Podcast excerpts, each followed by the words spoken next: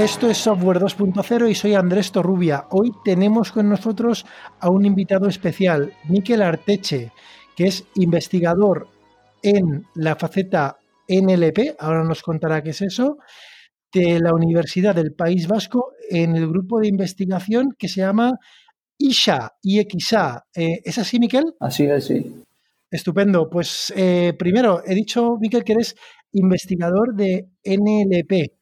Eh, ¿Nos puedes contar qué es esto del NLP? Sí, bueno, NLP serían las siglas de Natural Language Processing, ¿no? Es decir, el procesamiento del lenguaje natural, que viene a ser pues un, área interdisciplinar que englobaría pues al final cualquier interacción eh, que tengamos eh, nosotros ¿no? con, una máquina que implique eh, el, lenguaje humano, ¿no? es decir, un, texto, y que se haga pues, de un tratamiento automático del mismo. Oye, ¿y qué diferencia hay? Porque a veces hay, encuentras NLP y otras veces ves NLU. ¿Es lo mismo o qué diferencia hay? No, bueno, cuando hablamos de que NLP abarcaría ¿no? pues cualquier procesamiento automático que, podamos hacer de, un texto, pues ahí entraría la parte de entender eh, un texto escrito, eh, que sería NLU, ¿no? Natural Language Understanding, y luego estaría también la parte de generar el lenguaje, que sería pues, el, generation. Entonces, bueno, podríamos dividir, digamos, ¿no? en NLP en dos eh, subáreas, que serían estas dos. Vale. Y como aplicaciones, si lo he entendido bien, NLU, que sería la comprensión, ¿no? el entendimiento, eh, esto podría ser, por ejemplo, tareas de clasificación. ¿Puedes poner algún ejemplo de algún tipo de tarea así sencilla, ¿no? que se entienda, de NLU? Eh, sí, podemos ir a cosas, digamos, muy, muy abstractas, ¿no? pero pues algo tan básico como detectar si un email es spam o, no es spam. Vale, vale, vale. O sea, que, que eso ya... Y eso existía, digamos, desde... Evidentemente todo forma parte de la inteligencia artificial, pero eso existía desde antes de la eclosión del aprendizaje profundo o deep learning, ¿no? Eh, cosa que ha ocurrido hace unos años. Eh, ¿Puedes contar la transición que ha habido entre el NLP, entre comillas, eh, convencional, que no usaba deep learning, y el que usa deep learning? ¿Qué ha ocurrido y cómo ha cambiado? Sí, en realidad hubo otro cambio, ¿no? Un poco antes, ¿no? desde una perspectiva histórica. históricamente, pues, primero, ¿no? La aproximación clásica a este área ha sido basada en reglas, ¿no? Es decir, había pues, gente ¿no? que escribía un montón de, reglas, pues, eh, eh, pueden ser diccionarios, ¿no? bases de conocimiento, eh, gramáticas, etcétera, que, digamos, daban instrucciones ¿no? a la máquina de cómo tenía que resolver pues, cierta tarea.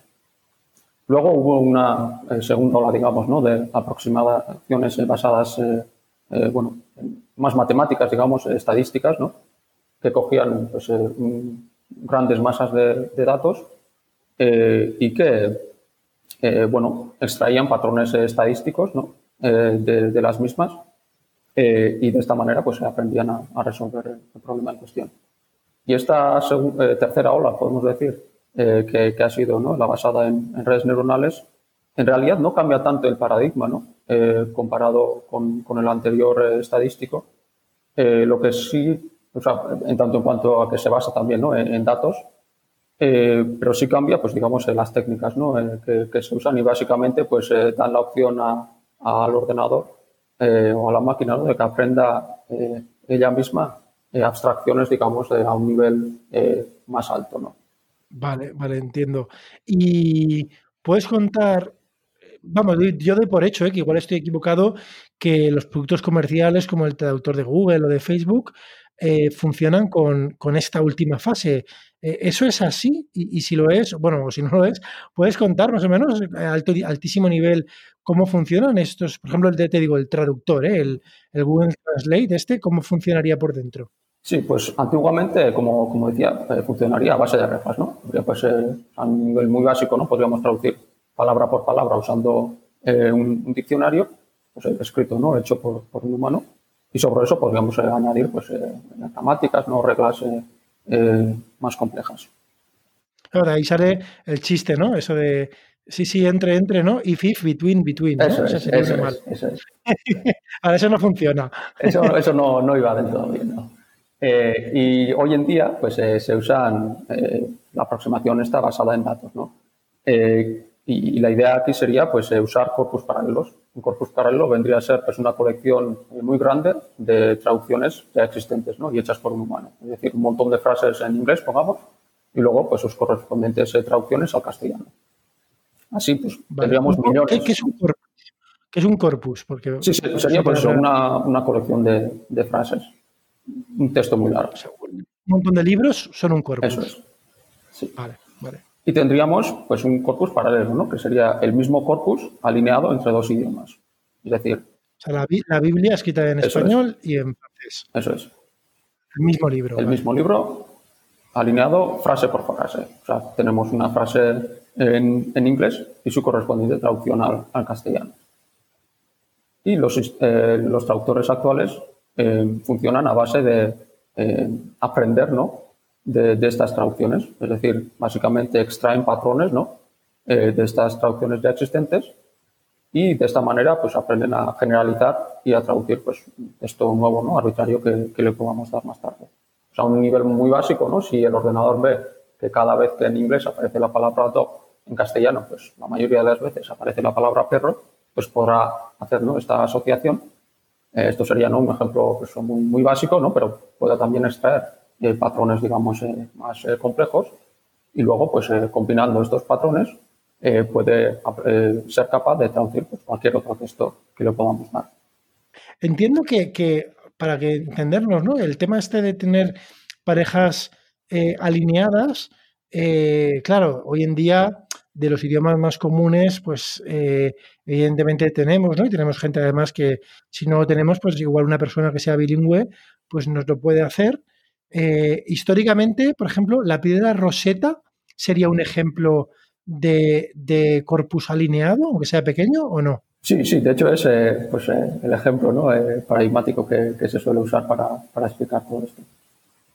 Vale, la piedra roseta. Pero oye, tengo entendido, Miquel, que tu investigación gira en torno a, si lo entiendo bien, a, aprendizaje no supervisado o como mínimo no alineado. ¿E-, eso es, eso es lo que hacemos nosotros es eh, pues, eh, intentar ¿no? aprender traductores automáticos de manera eh, automática a partir de datos, pero con corpus monolingües, no, no paralelos. Entonces, la idea sería darle al ordenador textos en idiomas distintos, pero sin que estos sean traducciones las unas de las otras. ¿no? Es como si a una persona le diésemos pues, un libro, un montón de libros ¿no? en, chino, otro montón de libros en, árabe, por ejemplo, eh, pero libros distintos, en un idioma y en otro, y le pidiéramos que aprendiera a traducir entre estos dos eh, idiomas a partir de, ese texto. Esto es algo que una persona seguramente no, no sería capaz de hacerlo, pero pues, nosotros eh, hemos enseñado que, una máquina sí lo puede hacer. Oye, esto es increíble. Esto me recuerda, a mí me gusta mucho la ciencia ficción, ¿no? Y siempre a veces cuando vienen los extraterrestres y se ve que, claro, evidentemente en las películas pues nos han estado escuchando, ¿no? Desde el espacio, ¿no? Han, cogido todas las ondas de lo que se emite por televisión y han podido observarnos. Y claro, en base a esa información, a ese corpus, entre comillas, no alineado evidentemente con su idioma extraterrestre, vamos a pensar que sea el Klingon, el de Star Trek, ¿no? Ellos eh, hacen un traductor, ¿no? Y entonces eh, lo tuyo serviría para, para para hacer esto, esto que los extraterrestres hacen en las películas? Habría que verlo, ¿no? Eh, claro, esto también, para, para, que sea posible cualquier tipo de aprendizaje, hay que hacer pues, suposiciones, ¿no? Y claro, esto, todo esto parte de que pues, todos los idiomas comparten, ¿no? Pues, un montón de cosas. nosotros también solemos tender a hablar, ¿no? sobre temas más o menos parecidos, ¿no? En, en idiomas distintos y esto es lo que hace posible que una aproximación de, este tipo sea posible, ¿no? Eh, a un nivel, digamos... si los no tienen perros, será difícil que ahí sí podamos traducir perro o hay una correlación estadística. Eso es. Sí, porque, digamos, a grosso modo, eh, pues eh, todos estos sistemas se basan en la idea de que los patrones de concurrencia de palabras o, expresiones pues, correspondientes ¿no? en idiomas distintos eh, tienen pues, patrones de, concurrencia parecidos. ¿no? claro, si esto no, no ocurre, ¿no? Y si los extraterrestres están hablando de, cosas totalmente distintas que nosotros ni siquiera conocemos y usan pues posiblemente una estructura radicalmente distinta, eh, imagínate que no tienen verbos o no tienen adjetivos o tienen algo, ¿no? un sistema eh, totalmente distinto para comunicarse, eh, pues claro, entonces será muy, muy difícil ¿no? que podamos encontrar una correspondencia directa usando estas técnicas. Oye, y volviendo a la Tierra, porque entiendo que esto, esta investigación no la has hecho para extraterrestres, ¿no? en la Tierra, ¿qué aplicaciones tiene este tipo de, de traducción no supervisada o no lineada? Sí, bueno, pues eh, la respuesta obvia, ¿no? O, la más sencilla sería eh, la de los idiomas, ¿no? De, recursos eh, limitados, ¿no? Es decir, em, como decíamos antes, para pues, los sistemas de, traducción actuales como Google Translate, em, se basan ¿no? en, textos paralelos, en traducciones ya existentes. Y bueno, esto es algo que tenemos disponible eh, para idiomas de, muchos recursos, ¿no? Castellano, inglés, francés, alemán, etcétera. Pero ¿qué ocurre si vamos a un idioma, eh, pues digamos, eh, de no sé qué zona de, África para el que no tenemos ninguna traducción existente? Pues estas técnicas directamente no, no, se pueden aplicar. Y sin embargo, en un principio, conseguir un, texto no alineado, ¿no? cualquier texto en este idioma, debería resultar más sencillo y por tanto, pues eh, estas otras eh, técnicas no, supervisadas sí que las podríamos aplicar. Oye, hace poco me ha recordado, cuando has dicho esto de África, hace poco eh, en Twitter salió gente, ¿no? Y de hecho yo también lo probé, que si ponías, por ejemplo, como bla, bla, bla, o algo así muy, muy chorra, o jajaja, ja, ja, imagínate, de español a suajili, por ejemplo, o, de, no, perdón, de suajili, como bla, bla, bla, en suajili a inglés, la traducción que te soltaba, soltaba el Google Translate era una traducción mística, que parecía que hablaba de religión. Sí, me hace gracia que me preguntes esto porque sobre esto me contactó un periodista, supuestamente periodista, hace un tiempo, sobre que Google, Google Translate tenía, hacía profecías bíblicas y no sé qué. Sí. Sí, eh, sí bueno, al final bueno, eh, detrás de eso hay, hay, hay eh, datos, ¿no? Como hemos mencionado anteriormente. Eh, y para estos, este tipo de idiomas, pues de pocos recursos, seguramente pues, los pocos datos que, existen vendrán pues, de textos religiosos, ¿no? Como, la Biblia, por ejemplo, pues, que está traducida pues, a un montón de, de idiomas, ¿no? Entonces, pues cuando pues, la máquina no, sabe muy, muy bien qué hacer, pues es posible ¿no? que le dé por, eh, soltar algo que se asemeje a este texto que ya conoce, porque bueno, ve, ¿no? dentro de, lo poco que conoce, ve pues como una, posibilidad. Sabes que los primeros registros escritos de la humanidad son eh, registros relativos al cobro de impuestos.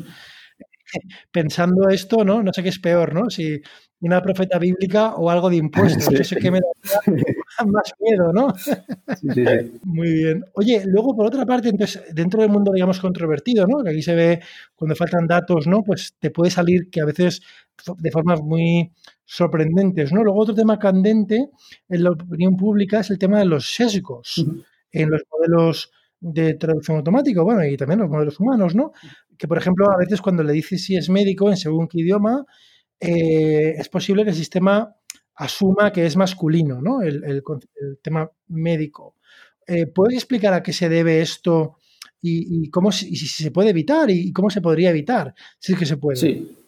Bueno, es algo, un problema, digamos, eh, hasta un cierto punto inevitable, en el sentido de que, por ejemplo, cuando, siguiendo ¿no? con el ejemplo que tú mencionabas, si queremos traducir doctor del inglés al castellano, pues puede ser o doctor o doctora, ¿no?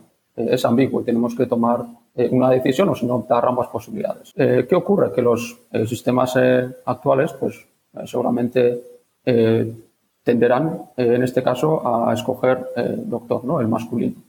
por tanto, hay, hay un sesgo sexista, ¿no? ¿Esto a qué se debe? Bueno, primero aclarar que, que, no se debe, porque lo digo porque he escuchado alguna vez, a que los desarrolladores de, de, estos sistemas no sean mayoritariamente eh, hombres blancos y tal, y que por tanto estén reflejando ¿no? sus propios sesgos en estos sistemas. Em, podría ser, pero, pero no es el caso. ¿no? lo que ocurre es que estos sistemas están aprendiendo de, datos, como decíamos anteriormente, y estos datos reflejan pues, los sesgos que, existen en la sociedad. ¿no? es decir, siguiendo con el ejemplo anterior, eh, pues eh, como mencionábamos anteriormente, los traductores automáticos eh, aprenden de traducciones ya hechas. Y si el traductor ha visto que cada vez que en inglés aparecía doctor, en castellano el 90% de las veces aparecía doctor y solo el 10% aparecía doctora, pues seguramente tenderá a traducir doctor también. claro, esto mm, sigue siendo un, problema, ¿no? pero no es un problema nuevo, digamos, eh, que esté introduciendo eh, la inteligencia artificial o los sistemas de aprendizaje automático, ¿no? Es más bien un problema que, se puede agravar eh, debido a, ello, pues bueno, tendremos a perpetuarlo, incluso quizá amplificarlo. pero claro, esto también tiene una solución difícil, ¿no? Porque la solución bueno, eh, obvia sería corregir eh, los datos que, tenemos, ¿no? Eh, pero claro, eso implicaría pues corregir, digamos, la sociedad, ¿no? del que derivamos estos datos y esto pues implicaría pues solucionar el, problema en sí globalmente que, que bueno, no, no, es tan sencillo, ¿no? y bueno, pues lo que podemos hacer en su lugar es pues intentar pues, desarrollar ¿no? e investigar eh, nuevas técnicas para eh, controlar ¿no? Eh, y corregir esto de manera, digamos, más, más manual, ¿no? o introduciendo un poco pues, nuestro conocimiento. ¿no? En este caso, pues nosotros sabemos que, que pues, el doctor en castellano puede tener dos géneros, entonces pues, no queremos favorecer el uno por, por encima del otro. ¿no? Vale, no es complicado. Yo pienso siempre ¿cómo, cómo lo afrontaría un humano? ¿no? Y la respuesta es que depende. Puedes, si no sabes nada de nada, puedes decir, eh, traducir y poner doctor o doctora en la traducción. Pero claro, luego pensándolo en voz alta, digo, ostras, imagínate que tienes una frase con un nombre que en sí mismo el nombre, que no ocurre mucho, pero puede ocurrir, que sea ambiguo, como Alex, ¿no? Que Alex eh, eh, también sirve, en inglés, ¿no? Alex puede ser o chico o chica, ¿no? Entonces, si tienes que traducir Alex es doctor o doctora, claro, queda muy rara esa traducción, porque es que ya como no sabes ni quién es Alex, ¿no? Es que es, efectivamente es muy complicado. Sí, yo creo que eh, quizá en este caso ¿no? una, solución podría ser pues, darle al usuario ¿no? la, opción, ¿no? voto para, que pueda escogerlo. Eh, de, todos modos, eh, a raíz de esto, claro, esto, esto que, que, estamos hablando, ¿no? De, vamos a traducir Alex es doctor o, es doctora, bueno, esto es un problema ¿no? que, es serio y, que eh, pues es importante investigar, pero las consecuencias de, hacer una traducción incorrecta o, sesgada, pues seguramente no serán especialmente graves.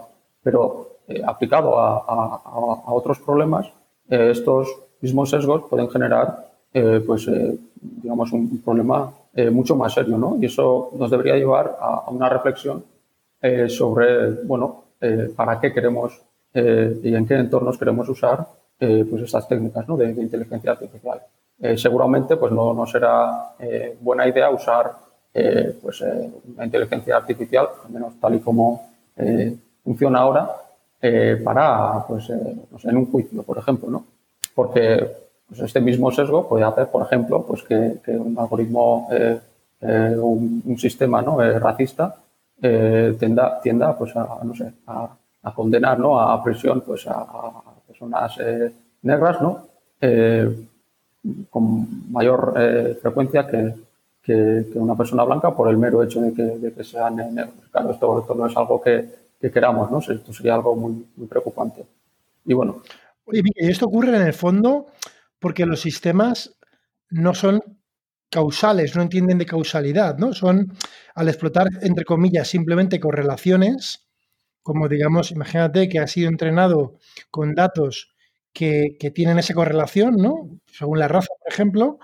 Eh, entonces, claro, eh, ahí digamos que, patinaría, ¿no? Pero lo que has dicho, ¿no? O sea, si los sistemas entendieran de causalidad, como se supone, ¿no? Que, que el ser humano sí que puede marcar esa diferencia, entonces sería otra historia. ¿Eso es así o no? Sí, podría ser. Sí, ahí lo que ocurre es que pues, estos sistemas eh, aprenden, ¿no? Eh, digamos, la manera más sencilla de resolver el problema que, le hemos dado. Si la manera más sencilla es, pues, eh, pues generalmente pues, traducir doctor como doctor en masculino, pues es la respuesta correcta, pues lo hago y, ya está, ¿no? ¿no? No, voy a complicar más la vida, ¿no? Vale, vale, vale, vale, vale. Oye, cambiando de tema, y, pero seguimos en el tema, digamos, de la controversia, ¿no?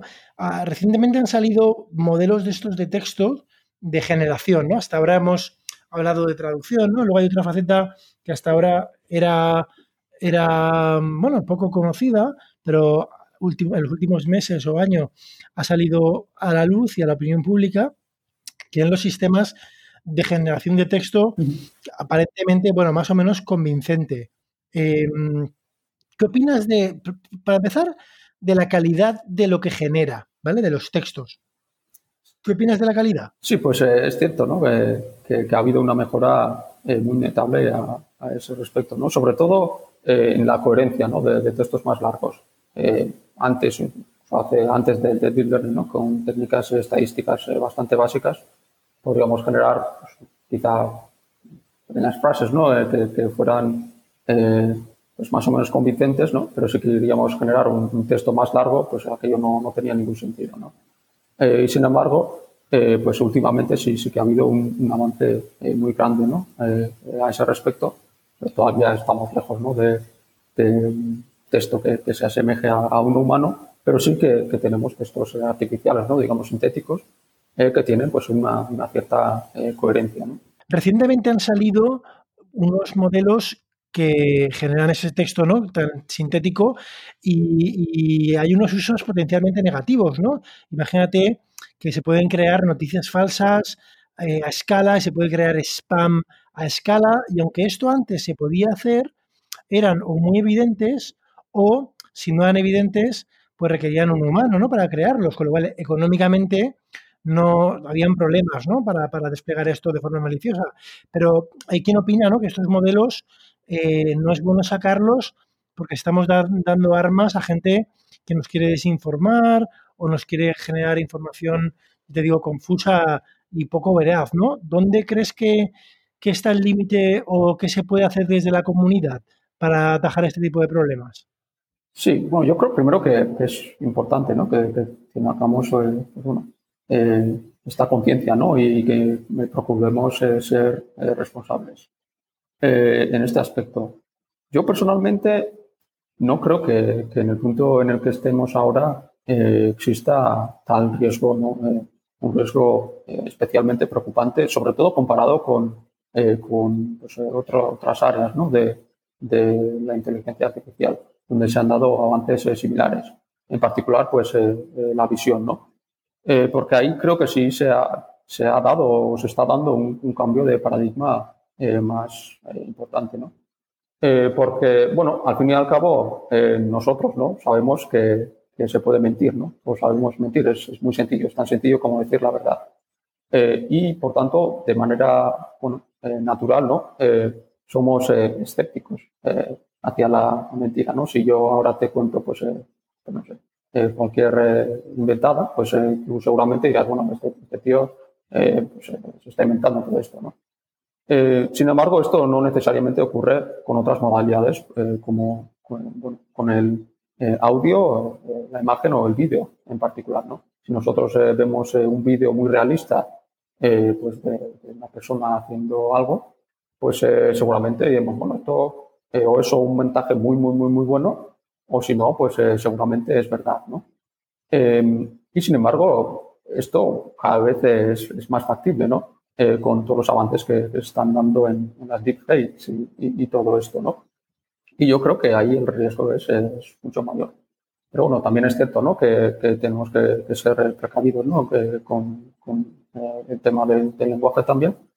y bueno, pues, pues si bien eh, no necesariamente ¿no? Eh, comparto la, decisión de, no liberar estos, eh, em, estos modelos, porque al fin y al cabo tenemos que pensar también quiénes son los potenciales actores peligrosos, digamos. ¿no? Em, seguramente los más peligrosos ya tienen capacidad ellos mismos de, entrenar estos, estos modelos, sobre todo cuando estamos publicando los detalles de cómo hacerlo en artículos científicos. ¿no? Lo que hace falta es pues, un conocimiento técnico tampoco tan avanzado y un presupuesto, ¿no? dinero, ¿no? porque pues, bueno, esto, entrenar estos sistemas requiere eh, una capacidad de cómputo muy grande eh, y eso, pues, eh, para comprar eso o para, para, pagar eso, pues hace falta bastante dinero, ¿no? Pero los actores, digamos, los más peligrosos, ¿no? pues, por ejemplo, en temas de, influencia, ¿no? De política, que, que, está de, lo que se habla mucho, ¿no? Últimamente, pues seguramente si, estamos hablando, pues, de, de Estado, ¿no? Que quiere influir en, la política de, otro Estado vecino, pues seguramente ese Estado se va a poder permitir, ¿no? Costear eh, pues en los eh, pocos miles de, dólares que puede costar entrenar un sistema así, seguramente pues también eh, podrán encontrar a alguien con la capacidad técnica para hacerlo, ¿no? Y yo creo que, pues bueno, si bien tener pues esta, esta conciencia, ¿no? Y, actuar de manera responsable es importante, también tenemos que entender pues la importancia, ¿no? De fomentar la reproducibilidad, ¿no? En, en la ciencia y, y bueno, pues eh, también tiene eh, sus ventajas el que pues, eh, otros investigadores puedan replicar estos sistemas y investigar sobre ellos, entre otras cosas porque esto puede favorecer a, detectar ¿no? estas mentiras em, pues, gracias a, esta investigación que se pueda dar. Oye, y una pregunta. yo hasta ahora los, lo que has comentado de que están en abierto y de hecho los modelos están hasta descargables, esto lo he visto en inglés. ¿Están, ¿Están estos modelos, digamos, la última generación de modelos, están entrenados en castellano? No, no, que yo sepa, no, que yo sepa, solamente eh, están, están disponibles en inglés. Oye, ¿qué haría falta para entrenar un modelo de estos en castellano? Porque, claro, no solamente sirven para inventarse mentiras, ¿no? También sirven como base para luego reentrenar en tareas realmente útiles y sensatas, ¿no? Las de clasificación, para chatbots, ¿no? O sea, que tienen una utilidad muy interesante, ¿no? Tener esto en castellano y no está en para Eso, para eso precisamente sí que hay modelos eh, multilingüales eh, que, incluyen el castellano, ¿no? Ahí, hay que distinguir el pre-training que se hace con eh, más de modeling en, general, ¿no? pues que se entrena, ¿no? Como, como generador, pero de una manera especial, ¿no? Dándole pues un, digamos, una frase ¿no? con unos eh, huecos, unas palabras tapadas y eh, la máquina tiene que aprender a predecir las palabras que, hemos tapado. Eso eh, va muy bien para preentrenar el sistema y luego poder ajustarlo a, otras tareas, ¿no? como mencionabas tú, pero no sirve para generar texto, texto realista. Em, y bueno, pues en, el caso de castellano, que yo sepa, tenemos modelos ¿no? de, este tipo, pero no los que eh, servirían para generar y, digamos, estén a, nivel eh, de los que tenemos en, inglés. Oye, ¿y qué costaría mm, entrenarlos en castellano? Pues eh, costaría, bueno, en primer lugar necesitaríamos un corpus, ¿no? un texto en castellano pues, que sea grande ¿no? y, que tenga una buena calidad, ¿no? como el que se usó para, para el inglés. Y habría que recolectar esto. En el caso del inglés usaron técnicas de crawling, ¿no? Eh, que vendría a ser, pues, eh, coger texto de, páginas web. Creo que en su caso eh, lo hicieron partiendo de, Reddit, ¿no? Y bueno, pues se podría hacer algo similar, ¿no? En, castellano. Y una vez tengamos ese, texto, pues simplemente habría que, entrenar un modelo de estos para que, pues, básicamente hace falta pues, tiempo, ¿no? y, dinero para, para poder eh, costear pues, eh, los gastos ¿no? Eh, computacionales. ¿De qué orden hablamos de dinero? No sé, ya salió una estimación de, lo que costó entrenar el, sistema o no, el GPT-2 de, de OpenAI. Eran unas pocas decenas de, miles de, dólares, si me recuerdo. Yo recuerdo que hubo una persona, una persona individual que tenía créditos de un proveedor em, y me parece que se gastó de orden de varios cientos de miles porque tuvo que replicarlo todo, digamos, desde cero. Claro, a lo mejor a, a OpenAI, que ya lo tiene todo montado, no, no tienen que hacer, digamos, pruebas, ¿no? Es, van a tiro hecho, ¿no? Lo entrenas a tiro hecho, ¿no? Pero si has de probar en la práctica, me parece que hubo una persona que lo, que lo rehizo todo desde cero y tuvo, claro, tuvo que eh, saltar obstáculos y se gastó, yo creo, si no recuerdo mal, era del orden de, varias centenas de miles de dólares. Eran como mínimo eran 200.000, ¿eh? no era menos de 200.000 dólares increíble de Google. El modelo grande, ¿eh? el de mil millones de parámetros. Sí, yo diría que no, no hace falta tanto, pero sí, o sea, es una barbaridad, ¿no? Y un poco, pues eh, siguiendo, ¿no? con, la reflexión que, que, hacía antes, claro, esto es un problema, ¿no? Para, eh, sobre todo, grupos de investigación más humildes, ¿no? que, estamos más en el mundo académico, ¿no? En, en, la universidad, porque nosotros, pues, no tenemos esos recursos, ¿no? y, y bueno, eh, hasta ahora ha habido pues una filosofía eh, bastante abierta ¿no? en nuestra comunidad de publicar todos estos modelos eh, y tal. Por lo que, bueno, aunque sea ¿no? yendo un poco por detrás, en estos temas en concreto podemos por lo menos experimentar ¿no? con, con, estos modelos. Pero si empezamos a, a, a, no liberar ¿no? este tipo de modelos, pues realmente va, va a haber una parte pues, muy amplia ¿no? de, de nuestra comunidad que no va a poder eh, experimentar eh, con, con eh, los sistemas existentes y toda la investigación va a quedar en manos pues, de unas pocas empresas ¿no? multinacionales y bueno, deberíamos de reflexionar si, si es ese ¿no? el, camino que queremos seguir.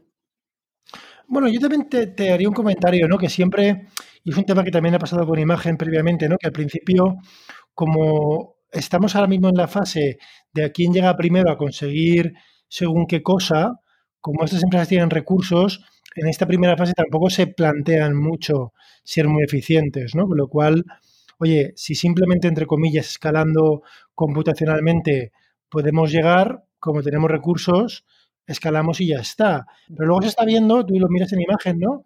Cuando miras, digamos, las primeras mm, esquemas para entrenar un clasificador de imagenet, pues que eso costaba eh, de centenas de millones de dólares, ¿no?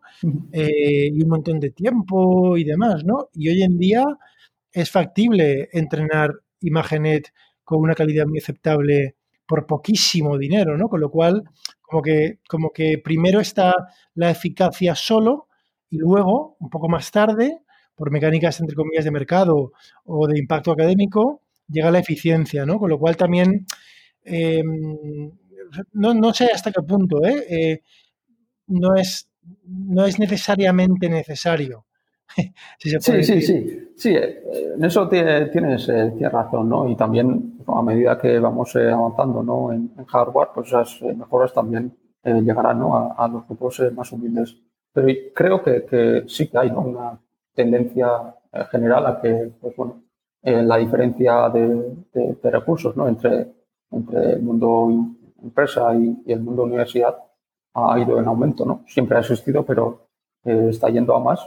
Eh, y bueno, pues sí, la tendencia se puede revertir en, un momento o quizá lleguemos a un momento donde ya no sea tan crítico eh, disponer de, todos estos recursos, ¿no? Para, pues bueno, poder hacer investigación entera en temas concretos, ¿no? Porque también, como, a raíz de lo que decías, hay otros temas donde no hace falta, ¿no?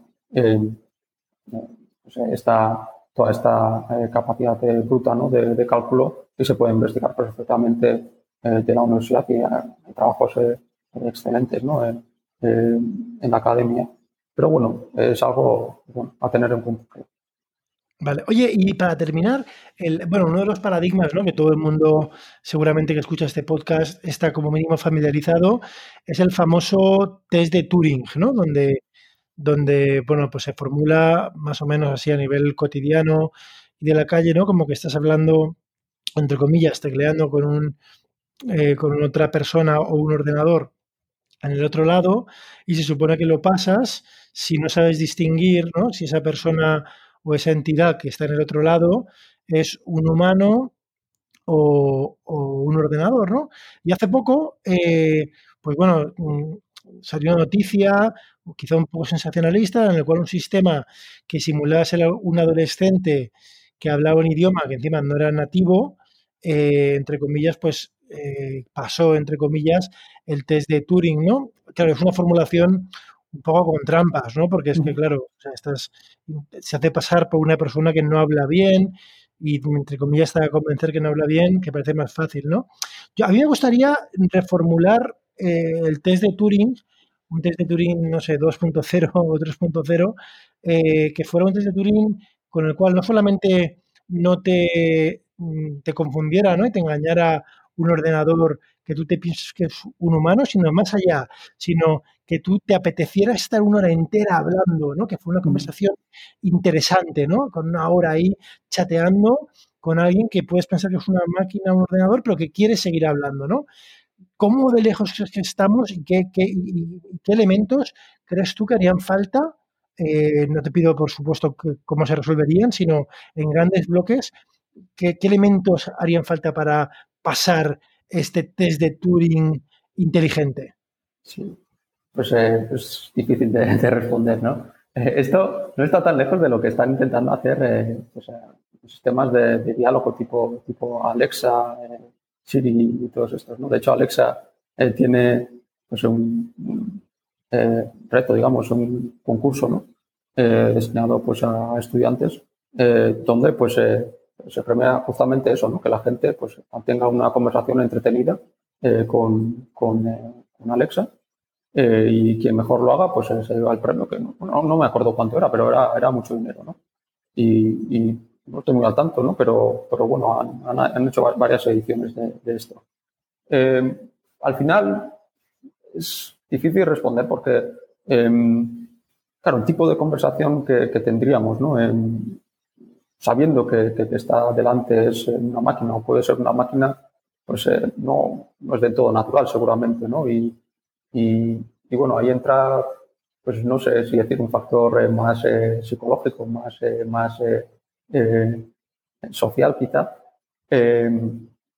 Y, no sé, pues que no sé qué realmente qué, cuál es el objetivo, ¿no? Realmente en este caso no, no está bien definido, ¿no? Alguien se puede eh, entretener muchísimo intentando tomar el pelo a, a Siri y preguntarle a, ver si, se quiere casar con él y tal.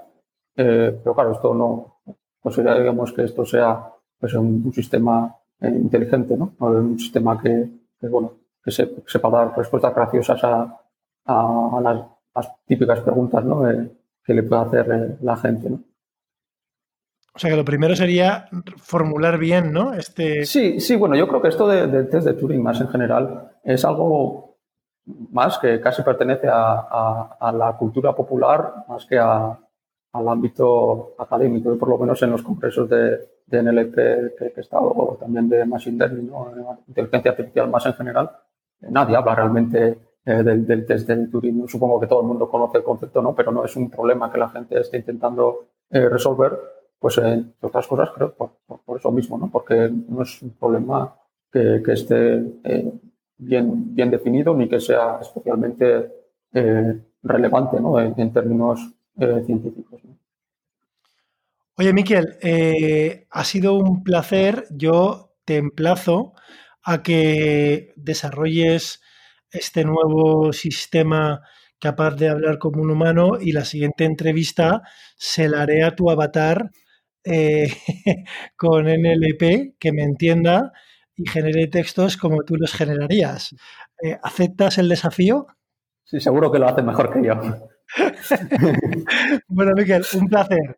Eh, encantado de tenerte en el podcast. Igualmente. Hasta luego. Activando traducción automática. Alba. NAN detectado. Abortando.